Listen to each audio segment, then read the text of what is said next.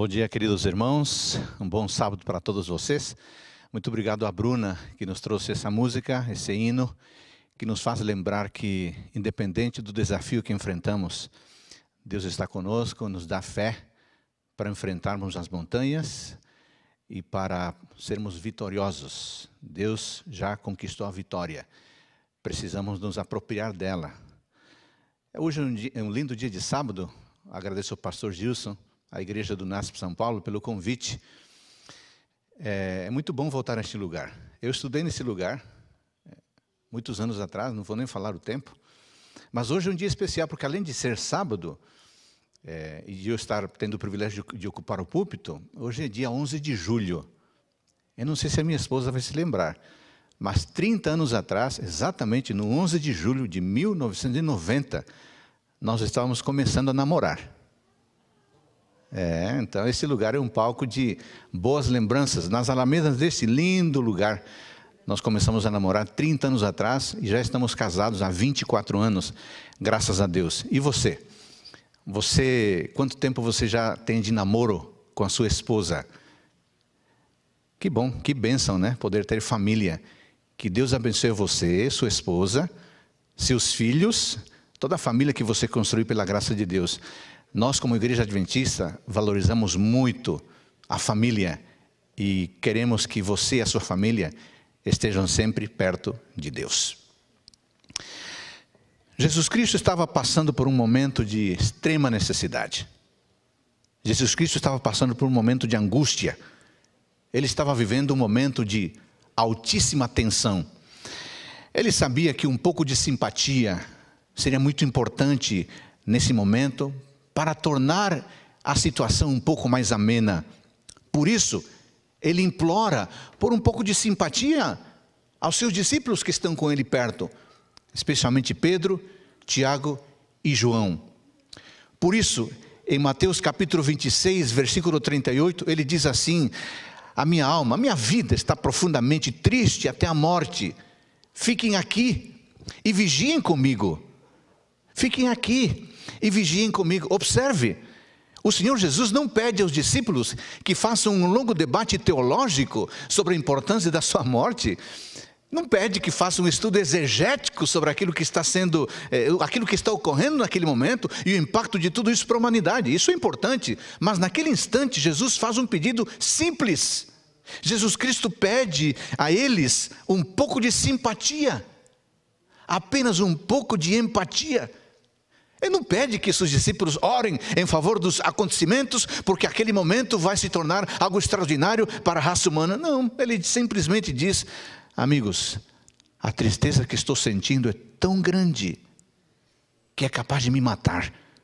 Por favor, fiquem aqui, vigiem um pouco comigo. Qual foi a resposta dos discípulos? A resposta foi, foi desanimadora. E aqui está o verso central do nosso, do nosso sermão de hoje, Mateus 26, 40. Voltando para os discípulos, achou-os dormindo. E disse a Pedro: Então, nenhuma hora vocês puderam vigiar comigo? Nenhuma hora vocês puderam vigiar comigo. Jesus faz um apelo: fiquem aqui, vigiando comigo. A resposta dos discípulos eles dormem. Fiquem aqui, vigiem comigo. A resposta dos discípulos, eles dormem. Quando a gente lê a Bíblia, irmãos queridos, temos que ler o que está escrito e também tentar entender por que aconteceu o que está escrito. A Bíblia é resumida, não traz todos os detalhes. É desafio do leitor da Bíblia, do estudante da Bíblia, entender. E eu quero estudar esse texto com vocês hoje. E eu começo perguntando: por que os discípulos dormem? Por que os discípulos dormem? Não está escrito por que os discípulos dormem, mas vamos estudar para tentar entender isso. A princípio, irmãos queridos, pode ser difícil entender como os discípulos poderiam dormir num momento tão importante. Pode ser difícil entender por que os discípulos dormem naquele instante tão essencial, não apenas para eles ou para Jesus Cristo, mas para a história de toda a humanidade. Mas uma análise mais detida, queridos irmãos, nos faz entender por que os discípulos dormiam em vez de vigiar. Acontece que os discípulos não entendiam plenamente a crise que estava se aproximando e pela qual Jesus passava naquele instante. Eles não souberam medir, não souberam, não souberam compreender aquele momento especial.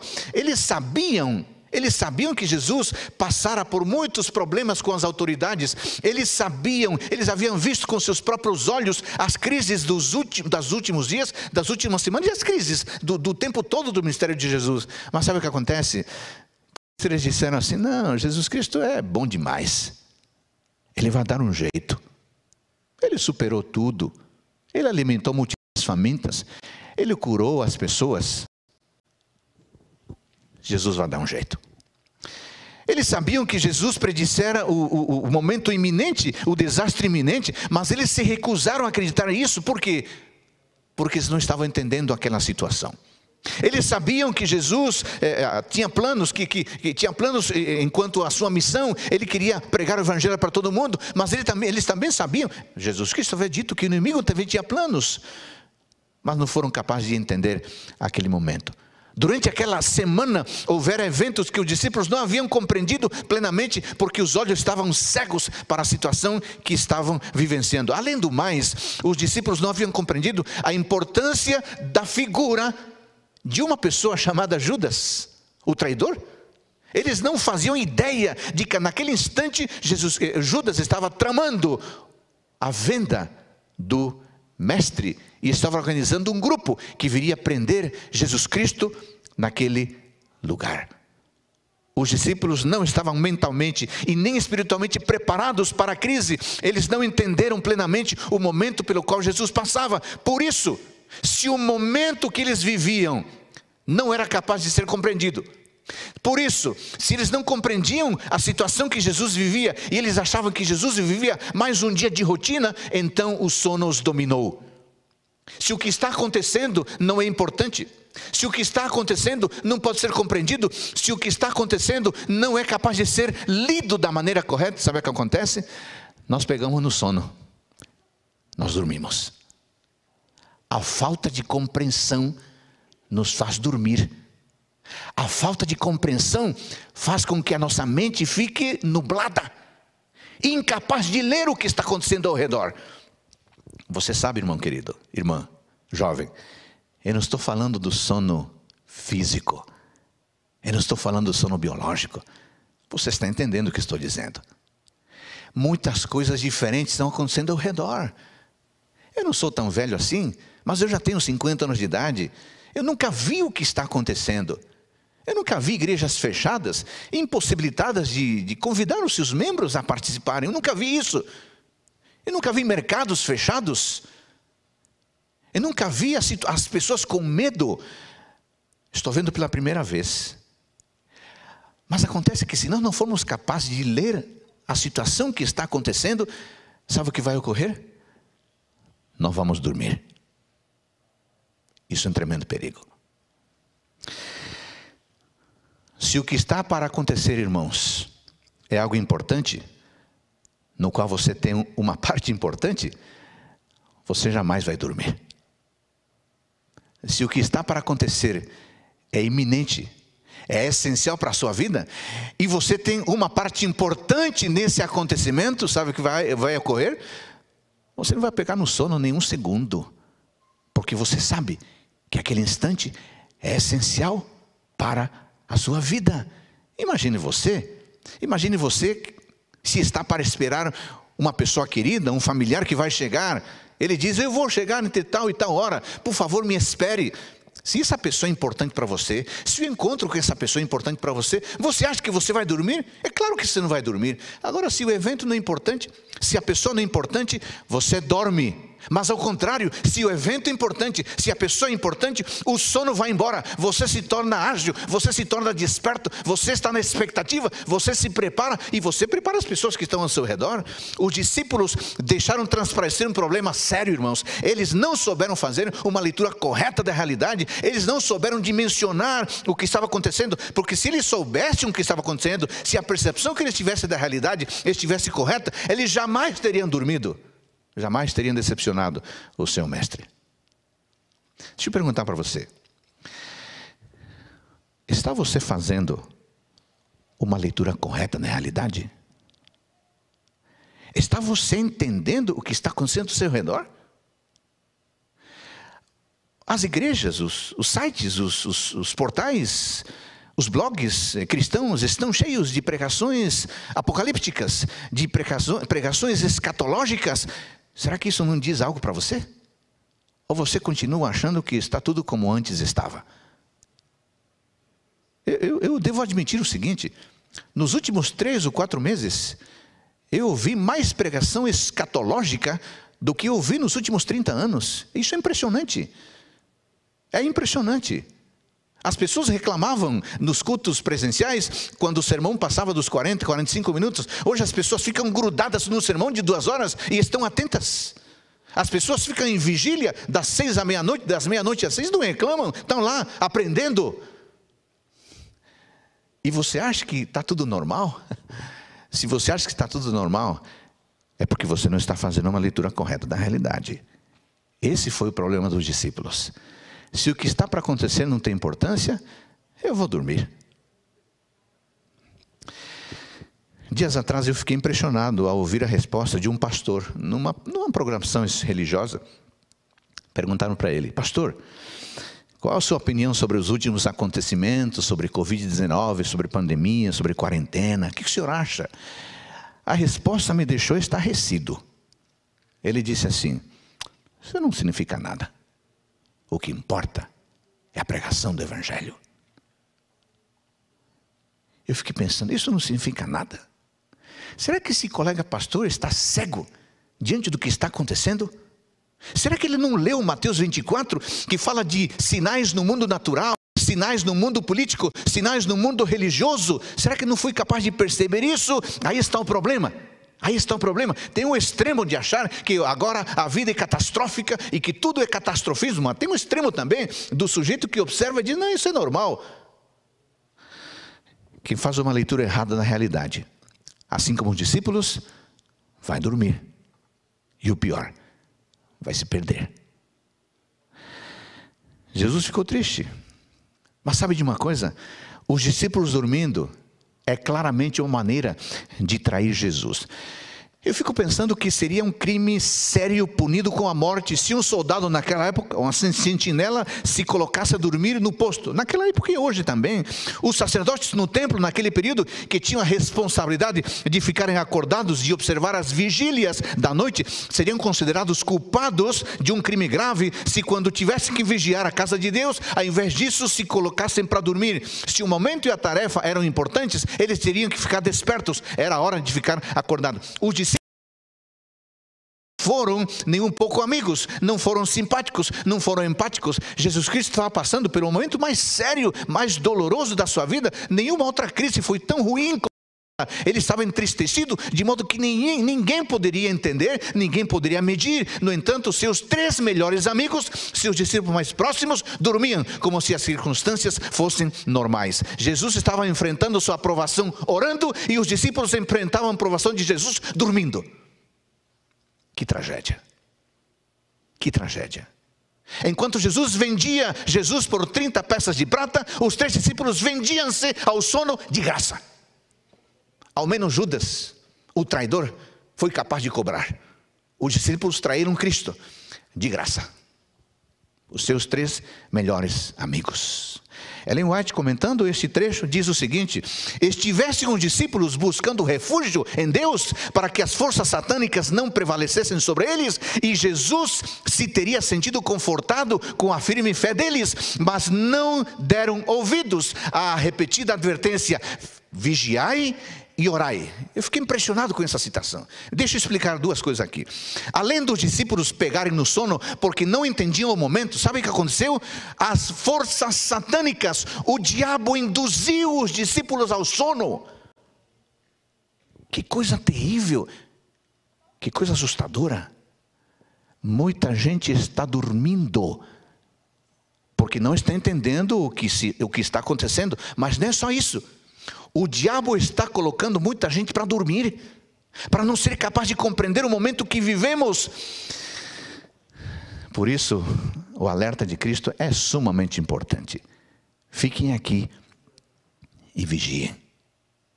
Os discípulos pegaram no sono porque não entendiam a situação, não foram capazes de ler o momento. Mas os discípulos dormiram porque o diabo os fez dormir. É, o diabo sabe que tem pouco tempo.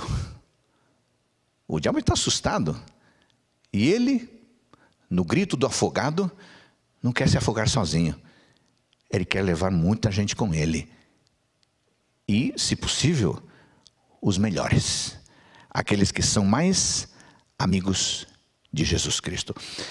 Falemos um pouquinho sobre o desastre espiritual de Pedro, porque se você notou no verso 40 que eu li agora há pouco, diz assim: ó, voltando para os discípulos, achou-os dormindo.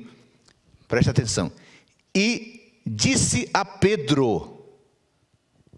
Essa frase fatídica, então, Nenhuma hora vocês puderam vigiar comigo? Essa pergunta de um amigo que se sente traído, é, decepcionado, chateado, desapontado, essa pergunta não foi dirigida aos três, embora simbolicamente foi dirigida aos três, mas Jesus se dirige pessoalmente a Pedro. Sabe por quê? Porque quem tanto fala, um dia vai ouvir. Quem tanto fala, um dia vai ouvir. Pedro estava disposto a tudo, pelo menos na teoria. Não, eles vão te abandonar, eu não. Eles vão te desapontar, eu não. Eles vão te trair, eu sou forte. No dia em que ele mais precisou, Jesus, o grande amigo Pedro estava dormindo. Quem tanto fala, um dia vai ouvir. Quem tanto fala, um dia precisa ouvir. Pedro, que se vangloriava tanto de sua coragem, que dissera que morreria com Jesus, agora nem sequer foi capaz de ficar acordado. Sua coragem se limitava às palavras e às ações terrenas, mas a queda de Pedro, irmãos, o sono que o dominou, tem uma longa história. Podemos identificar a tragédia em sete passos. Primeiro, o primeiro passo foi dado no dia anterior, quando os demais discípulos disputaram sobre quem deles seria o melhor. Isso é narrado em Lucas 22, 24. E portanto, quem é mais digno de distinção, quem é especial, quem é aquele que vai ser favorecido, quem é aquele que vai receber as honras e as glórias, as glórias, as melhores honras e glórias de Jesus Cristo. Pedro estava metido nessa discussão desnecessária. Mas aí começou a sua tragédia. Segundo passo. Na noite que se seguia, ele desconsiderou as advertências de Cristo sobre o perigo que o circundava. Um sentimento de suficiência própria dominou seu coração. Ele se sentiu imune aos riscos, ele se sentiu imune às tragédias espirituais. Ele ufanamente disse: Não, ainda que seja necessário morrer, eu vou morrer pelo Senhor. Mateus 26, 35. Terceiro passo da tragédia de Pedro. Algumas horas mais tarde, estando no Getsemane, em lugar de velar, em lugar de vigiar, em lugar de orar, ele se permitiu ser dominado pelo sono, no momento de grave crise para o seu amigo, no momento de grave crise para a igreja, pegou no sono, indiferente à realidade que assolava o momento. Quarto passo da tragédia. Enquanto dormia, seu sono foi interrompido pela marcha dos soldados que vieram prender Jesus Cristo. Atônito, vê, Pedro vê o seu mestre sendo é, preso sendo aprisionado. Impensadamente, diz o texto, diz a narrativa, que ele pega na espada e corta a orelha de Malco, demonstrando mais uma vez que ele estava em desintonia. Ele não estava sintonizado com o momento e nem sequer considerava a capacidade e o poder de um Deus onipotente. Quinto passo da tragédia, ele segue Jesus de longe, expondo-se aos perigos de quem não assume compromisso para ficar perto de Jesus Cristo. Sexto passo da tragédia, ele assenta-se, diz 22, 25, a roda dos escarnecedores, para não parecer santo demais, para não parecer perfeito demais, para não parecer bonzinho demais, assumir, assumir os inimigos de Cristo. Sétimo passo da tragédia. Ele se deixa dominar pelo medo em vez de confiar na provisão divina. Não estranha então, irmãos queridos, não estranha que Pedro tivesse dormido quando deveria estar desperto. Pedro se envolveu num drama jamais imaginado. Poderia ter sido diferente se ele apenas estivesse vigiando. Mas sabe qual é a boa notícia? A gente não pode, não pode ter a vida de Pedro é, na, nossa na nossa memória de uma maneira apenas negativa. Há um extraordinário em Atos dos Apóstolos, livro de Ellen White, capítulo, é, página 63. Diz assim: O Pedro que negara a Cristo na hora da sua maior necessidade era impulsivo e cheio de autoconfiança. Grandemente do Pedro que fora trazido perante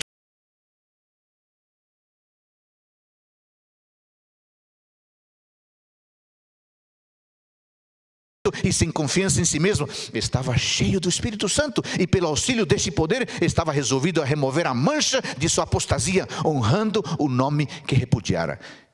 Que bênção, né? Todos nós temos a chance de ficar despertos depois que Cristo nos pegou dormindo. Mas atenção, queridos irmãos, os discípulos dormindo é uma, é uma analogia do estado da igreja. Os discípulos dormindo é uma analogia daquilo que pode acontecer com você e comigo. Claro, o que está escrito na Bíblia para o nosso ensino foi escrito. O que, que, que, tem a ver você, eu, nós, com Pedro, Tiago e João dormindo? Tudo a ver. Os discípulos dormindo é uma analogia do estado de igreja. Os discípulos dormindo é uma analogia daquilo que pode acontecer com você e comigo. Sim, irmãos queridos, os três discípulos tornaram-se um exemplo do que pode acontecer à igreja, a igreja adventista do sétimo dia. O sono deles ilustra muitas vezes aqueles que, tendo intimidade com Deus, dormem na hora que deveriam ficar acordados. O sono dos discípulos nos ensina que, mesmo sendo escolhidos, Presta atenção. O sono dos discípulos nos ensina que, mesmo sendo escolhidos, mesmo tendo intimidade com Cristo, mesmo tendo caminhado com Ele durante três anos e meio, no caso deles, algumas vezes não temos a graça suficiente para vencer os tempos de provação, não temos a graça suficiente para reconhecer a ameaça e as crises que nos rodeiam. É importante que você pare. Depois de três, quatro meses de um mundo que virou de pernas para o ar é importante que você pare, que você analise sua vida, que você faça uma autoavaliação. Como é que você tem vivido? Como é que sua família tem vivido? Já se passaram mais de 100 dias em que o mundo nunca mais foi o mesmo, não voltará a ser o mesmo. Aliás, o mundo não é o mesmo desde o pecado de Adão e Eva. O mundo é cada vez pior. Mas depois de fevereiro deste ano, o mundo ficou um pouco pior ainda. O que fazer?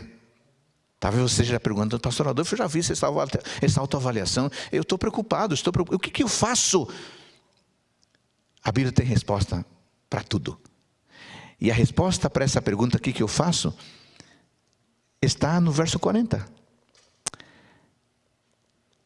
No verso 41, vigiem e orem, para que não caiam em tentação. Vigiem. Essa é a primeira resposta. O que é vigiar, irmãos? Na Bíblia, vigiar tem diversos significados dependendo da palavra usada.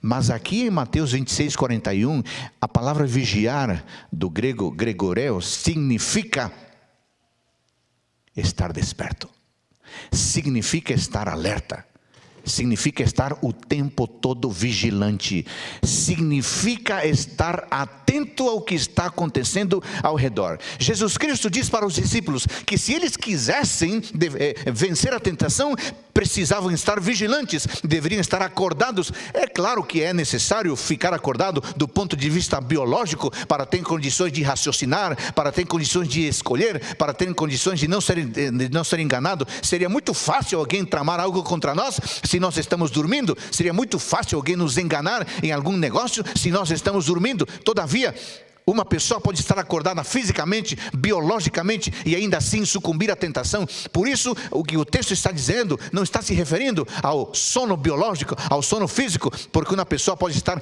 fisicamente atenta, mas isso não garante que ela vença a tentação. Sabe por quê? Porque vencer a tentação, ser vitorioso sobre a tentação, não é uma questão física. Ser vitorioso sobre a tentação é uma batalha espiritual. A pergunta é: eu sei que você pode estar desperto fisicamente, mas a pergunta é: está você desperto espiritualmente? Está você desperto espiritualmente? É por isso que Jesus Cristo diz aos discípulos que se permanecessem espiritualmente vigilantes, se estivessem com a mente e o coração alertas, se estivessem com a mente e o coração vigilantes, a tentação seria derrotada, mas os discípulos não conseguiram ficar acordados, os discípulos não conseguiram ficar fisicamente acordados e, consequentemente, não conseguiram ficar espiritualmente acordados e, por causa disso, foram derrotados.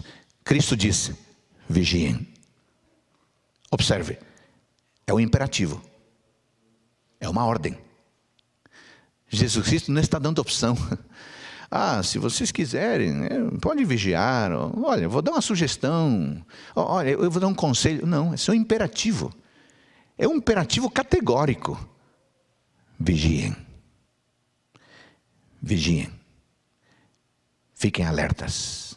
Eu, eu não posso, irmão, nem você, nem eu, nenhum de nós, pode querer estar seguro espiritualmente se não estivermos alertas. Ah, mas não tem outra opção. Não tem outra opção. Você quer vencer a tentação? Você quer estar em pé com a sua coluna ereta diante dos momentos em que estamos vivendo? Vigie. Ah, não, mas não tem outra opção. Não tem outra opção. A opção é vigie. Esteja alerta, esteja despertado. Quando Cristo diz vigiem, Ele está dizendo o seguinte: fiquem atentos, não sejam negligentes, não sejam indolentes, porque se vocês forem negligentes, se vocês forem indolentes, vocês serão destruídos repentinamente. Quando Jesus Cristo diz vigiem, Ele está dizendo o seguinte: não se enganem, os tempos em que vivemos são maus. Pode parecer que se a economia melhorar, se o nível do emprego melhorar, se os dirigentes forem outros, se a vacina for encontrada, tudo vai ser melhor. Não, não se enganem. A vacina será encontrada? Talvez a economia vai melhorar? Talvez haverá um melhor dirigente. Não é verdade que se isso acontecer vai melhorar. Não, vivemos tempos ruins e ficará pior. É necessário uma transformação radical, é necessário uma transformação de dentro para fora. Isso o mundo não oferece. Isso só Jesus Cristo é capaz de fazer. É necessário uma reforma radical, ir à, à raiz do problema. Nossa situação não se resolve com medidas provisórias, nossa situação não se resolve com vacinas, a nossa situação não se reforma, não se resolve com empregos, a nossa situação não se se resolve com liderança, a nossa situação só se resolve com uma transformação radical que só Jesus Cristo pode fazer. E por isso ele diz: vigie. Quando Cristo diz vigiem, Ele está dizendo o seguinte: leiam as linhas, mas leiam também as entrelinhas dos acontecimentos e entendam que por trás das narrativas, por trás dos fatos, por trás das tragédias, há um Deus querendo voltar e buscar seus filhos e suas filhas. Quando Jesus Cristo diz vigia, está dizendo o seguinte: acorda, meu filho, acorda, minha filha, não durma o sono do conforto, não cochile ao som do cansaço, esteja alerta, porque o fim está se aproximando e você precisa vigiar. Vigiar, irmãos, não é caçar histórias dramáticas e fatalistas sobre os eventos finais, não. Vigiar não é buscar supostos decretos dominicais ou de outra natureza e então espalhá-los pelo WhatsApp como se isso significasse que eu estou fazendo um trabalho missionário. Não, não, não. Vigiar é estar atento. Vigiar é saber os tempos em que vivemos. Vigiar é observar e analisar a vida ao redor à luz da palavra de Deus. Vigiar é conhecer a palavra. Vigiar é conhecer o texto para usar o texto como lente para a interpretação da realidade do mundo ao redor.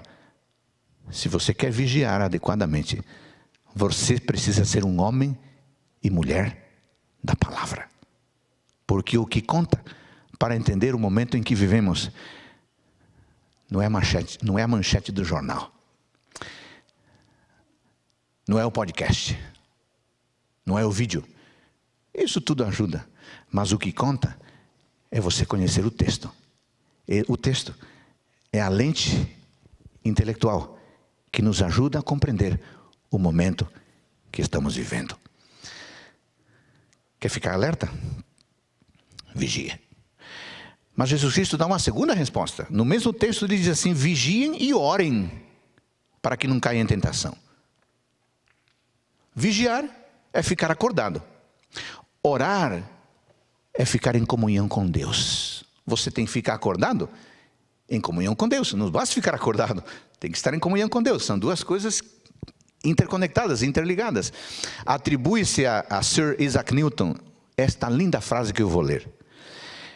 Eu posso pegar o meu telescópio e ver milhões e milhões de quilômetros de distância, mas posso ver o telescópio de lado, posso pôr o telescópio de lado, entrar no meu quarto, fechar a porta, ajoelhar-me, orar fervorosamente e ver o céu melhor e ficar mais perto de Deus do que ficaria com a ajuda de todos os telescópios e instrumentos do mundo.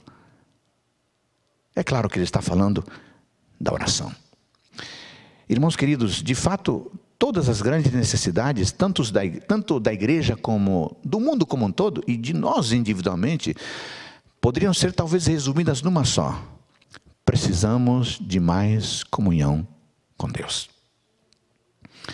Para a pessoa que ora, é possível encontrar o caminho da paciência. Para a pessoa que ora, é possível crescer nos bons relacionamentos. Para a pessoa que ora, é possível crescer no perdão. Para a pessoa que ora, é possível conhecer melhor os tempos em que vivemos. Para a pessoa que ora, é possível ouvir nas entrelinhas os passos de um Deus que se aproxima. Você precisa vigiar, porque quando você vigia, você fica atento, esperto, mas você precisa orar, porque quando você ora, você se comunica com Deus e você é capaz de ouvir Deus falando com você. Você já pensou se a gente orasse mais ao tomar as nossas decisões, ao fazermos as nossas escolhas? Se nós orássemos mais, de fato, a igreja precisa orar mais, vigiar mais, você vai ter a oportunidade de hoje à noite fazer isso, é, das 15 para 6 até meia-noite, com a vigília, o Consolador. Tá bom? estou lembrando para você esse convite importante. Eu fico impressionado com Daniel capítulo 9, porque em Daniel capítulo 9 há um modelo extraordinário de oração. Não dá tempo de entrar em detalhes aqui, mas eu desafio você a que hoje, depois do almoço, você leia Daniel capítulo 9. Daniel capítulo 9 apresenta seis elementos estruturais de uma oração altamente poderosa. Eu vou dar aqui os elementos, depois você vê as, os detalhes. Número um, Daniel orou com intensidade e fervor. A oração, a oração que vale, é aquela que é feita de modo intenso aquela onde você coloca realmente o seu corpo inteiro naquele momento de comunicação. Segundo elemento da oração poderosa, Daniel descansou sobre a justiça de Deus e não sobre sua própria justiça. É, isso me lembra a oração do publicano, né? Olha, eu sou bom. É, camarada ali não é bom. Eu sou bom, eu dou ofertas, eu faço isso, faço aquilo, faço obras de caridade. Daniel não caiu nesse erro. Ele confiou na justiça de Deus a oração poderosa é aquela que confia na justiça de Deus e não nas ações próprias meritórias. Terceiro elemento da oração poderosa: Daniel usou a Bíblia. É, ore com a Bíblia na mão. Ore com a Bíblia na mão. Porque é através da revelação que nós entendemos um pouco melhor a nós mesmos e nós entendemos um pouco melhor, um pouco melhor a Deus. Quarto elemento da oração poderosa: Daniel confessou seus próprios pecados e os pecados do seu povo. Quinto elemento da oração poderosa: Daniel buscou a glória de Deus e buscou o seu santuário. É uma pena que ainda os templos estão fechados, mas que bom que você continua buscando a Deus. Todos nós precisamos ter o nosso santuário. Ellen White, quando comenta a vida de João Batista, diz que João Batista tinha a sua escola e o seu santuário. E interessante que Ellen White diz que o deserto onde João Batista morava era sua escola e seu santuário. Eu estudei um pouquinho isso e eu cheguei a uma conclusão. A escola para alimentar a mente, o santuário para alimentar o espírito. Uma religião completa, né? uma religião inteligente, mas uma religião espiritual. Esse tipo de oração de Daniel. E sexto elemento, componente da oração poderosa de Daniel. Daniel reclamou o cumprimento das promessas divinas. Quando você fala com Deus, quando você tem intimidade com Deus, quando você se comunica com Ele como se Ele fosse seu grande amigo, você acaba adquirindo a confiança suficiente para dizer: Deus, o Senhor prometeu isto. O Salmo 34, 7 diz que o Senhor vai me dar uh, companheiros espirituais, que o anjo vai se acampar ao redor dos que o temem. Eu tenho temido ao Senhor. Minha família tem andado nos seus caminhos. Nós estamos precisando da, da, da companhia dos, do, dos seus anjos poderosos. Por favor, eu estou lhe pedindo, Senhor, meu amigo, eu quero, eu preciso dos anjos comigo. Daniel reclamou o cumprimento divino. Essa oração tão poderosa que você sabe o que aconteceu, né? O anjo Gabriel veio repentinamente voando e disse: Daniel, quando você começou a fazer as suas súplicas, sabe o que aconteceu?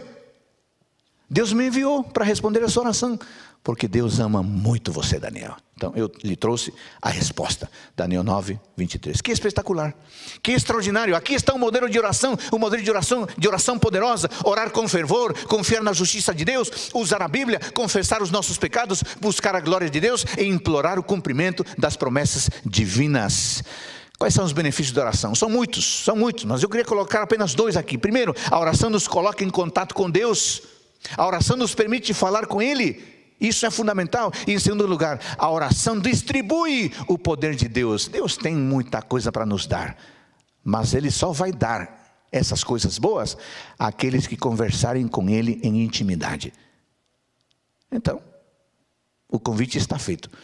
Deus quer falar com você para se comunicar com você, para fortalecer você. E também Ele quer se comunicar com você para lhe dar as bênçãos que Ele tem para lhe dar. Nós estamos caminhando para o fim do nosso sermão de hoje, mas eu selecionei alguns pequenos textos de Ellen White sobre a importância de vigiar e orar. Permita-me ler esses textos. No Conselho para Pais, Professores e Estudantes, na página 293, ela diz assim: vigiem e orem. Esta é uma recomendação muitas vezes repetida nas Escrituras. Na vida dos que obedecem a essa recomendação, haverá uma corrente interior de felicidade que beneficiará a todos que com eles, com ele entrarem em contato. Os que são de disposição azeda e impertinente se tornarão suaves e brandos. Os que são orgulhosos se tornarão mansos e humildes. Sabe como? Vigiando e orando. Ela também diz assim, é, no Cristo em seu santuário, página 119: solenes são as cenas ligadas à obra final da expiação, importantes são os interesses nela envolvidos. O juízo, ora, se realiza no santuário celestial. Há muitos anos esta obra está em andamento, breve, breve Ninguém sabe quão breve passará ela aos casos dos vivos. Na augusta presença de Deus, a nossa vida deve passar por exame. Isso significa, irmãos, que temos que vigiar e orar. Ela diz também no livro Lugares Celestiais, página 279: Vigiai em relação à discreta aproximação do inimigo, vigiai quanto aos velhos hábitos e inclinações naturais, para que não se imponham em vocês, forçai-os a recuar. Vigiai, vigiai os pensamentos, vigiai os planos, para que não se tornem egoístas, vigiai sobre as pessoas que Cristo comprou com o seu sangue, vigiai por oportunidades para lhes fazer o bem. Ele diz, ela diz também assim no livro Testemunhos, volume 5, página 409: Na advertência vigiai e orai, Jesus indicou o único procedimento seguro. Escutou isso? Na advertência vigiai e orai, Jesus indicou o único procedimento seguro.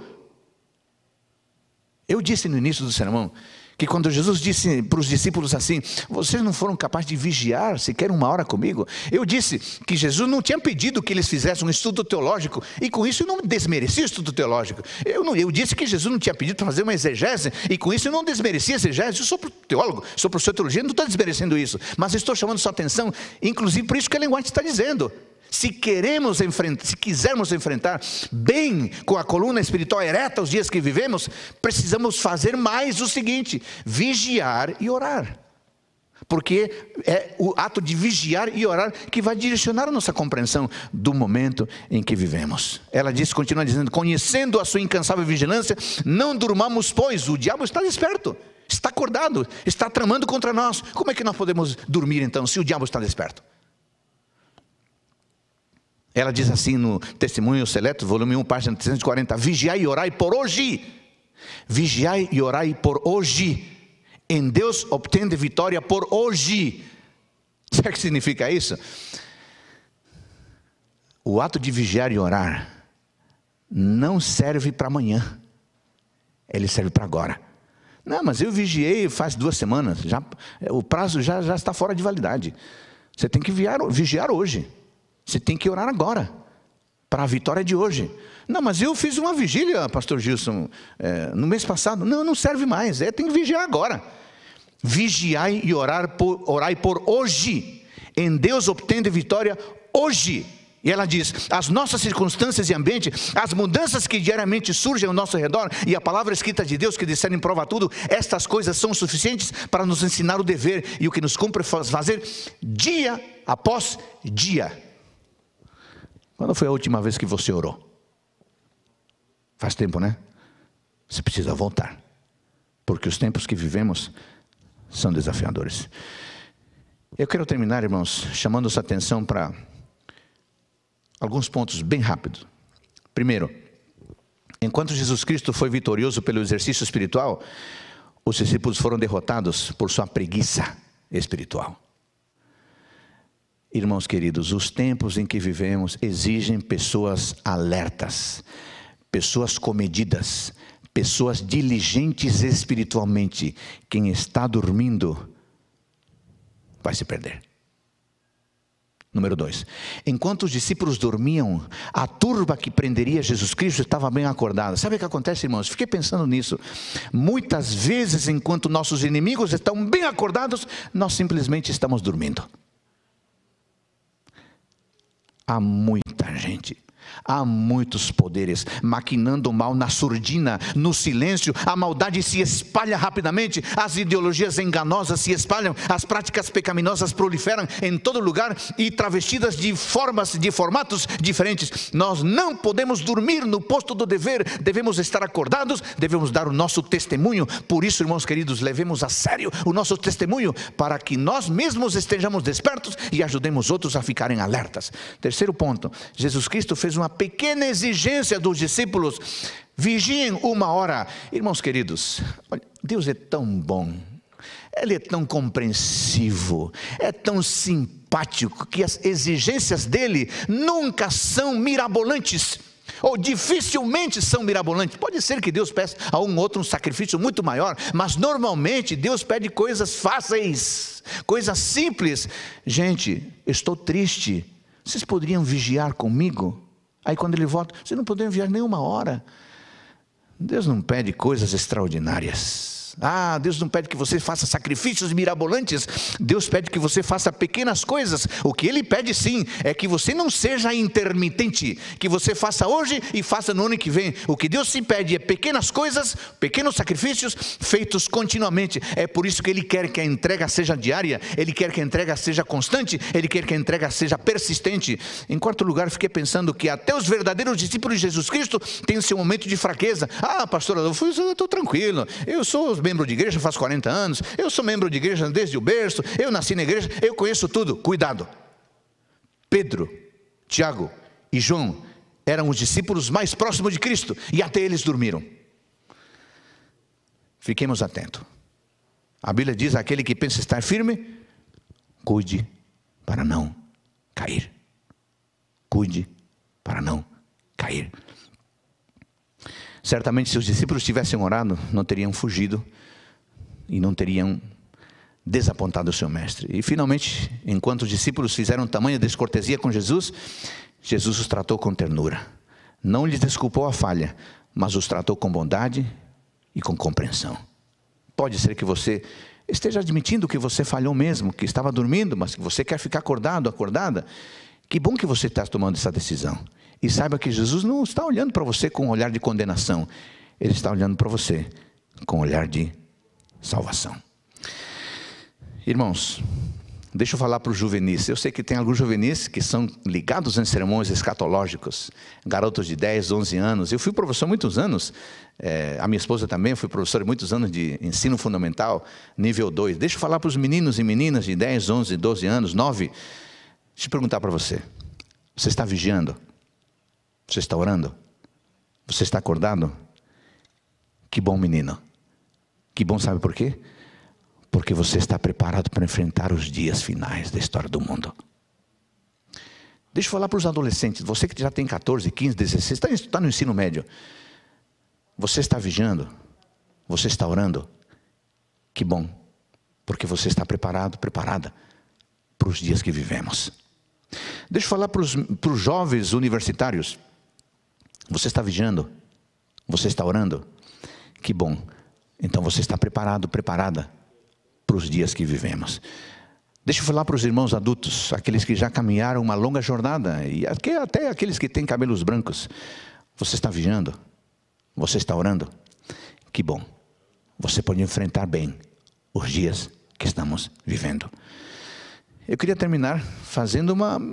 Me permite fazer uma releitura de Mateus 26, 40, numa leitura ideal, daquilo que eu gostaria de ler, e eu acho que seria o gosto da igreja. Eu queria ler Mateus 26, 40 da seguinte forma: